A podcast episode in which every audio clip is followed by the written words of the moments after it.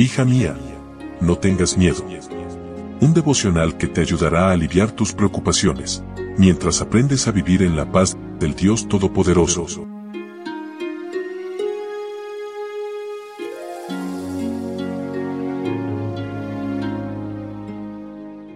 Hoy es jueves 14 de septiembre. Hola, ¿cómo estás? Muy buenos días. Qué lindo saludarte una vez más y que juntas podamos compartir, aunque a la distancia, estos momentos de meditación.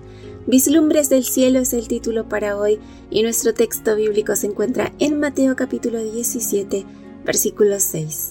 Al oír esto los discípulos se postraron sobre sus rostros y tuvieron gran temor. Jesús escogió a Pedro, Jacobo y Juan para mostrarles una vislumbre del cielo. Ellos también serían testigos del momento más agonizante de su Maestro.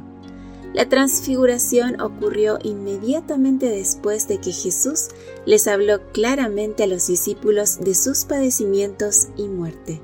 Estaban descorazonados, pues no comprendían el propósito de su ministerio e imaginaban un Mesías estableciéndose con poder terrenal y liberándolos del imperio romano.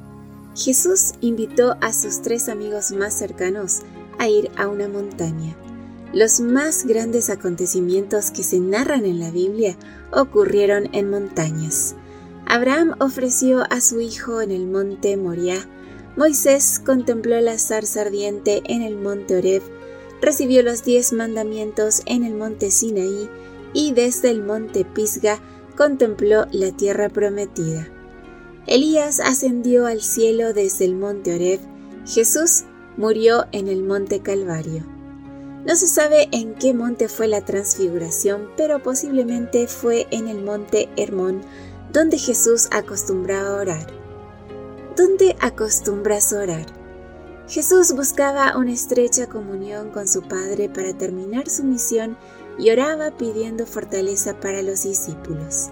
Mientras ellos dormían y Jesús oraba, sucedió la misteriosa transfiguración. Aquella explosión de luz y brillantez los despertó. El rostro de Jesús resplandecía como el sol y su vestimenta traslucía como la luz y dejaron a los discípulos abrumados y con temor reverente. Allí estaba Elías representando a los que han de ser trasladados vivos al cielo, y Moisés simbolizando a los resucitados entre los muertos. Fue una representación de los redimidos de todas las edades. Los tres amigos no salían del asombro. ¿Quién era Jesús que incluso los muertos le obedecían? Pensaban erigir tres monumentos, pero fueron interrumpidos por la voz de Dios Padre. Dice en Mateo capítulo 17 versículo 5, Mientras él aún hablaba, una nube de luz los cubrió, y he aquí una voz desde la nube que decía, Este es mi Hijo amado, en quien tengo complacencia. A él oíd. La grandeza de Jesús no cabría en ningún tabernáculo. No hubo más palabras. Cayeron de rodillas en adoración, temor y reverencia. Un concepto correcto de Dios hace que adores correctamente. Contempla la grandeza de Dios y tus miedos se transformarán en temor a Dios. Amiga, ¿cuándo fue la última vez que una revelación de su grandeza te dejó sin habla y sin aliento?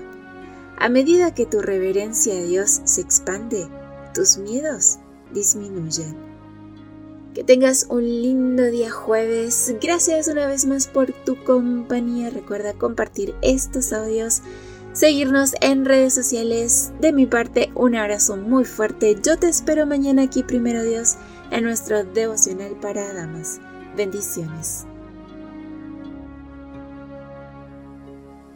Gracias por acompañarnos. Te recordamos que nos encontramos en redes sociales Estamos en Facebook, Twitter e Instagram como Ministerio Evangelike. También puedes visitar nuestro sitio web www.evangelike.com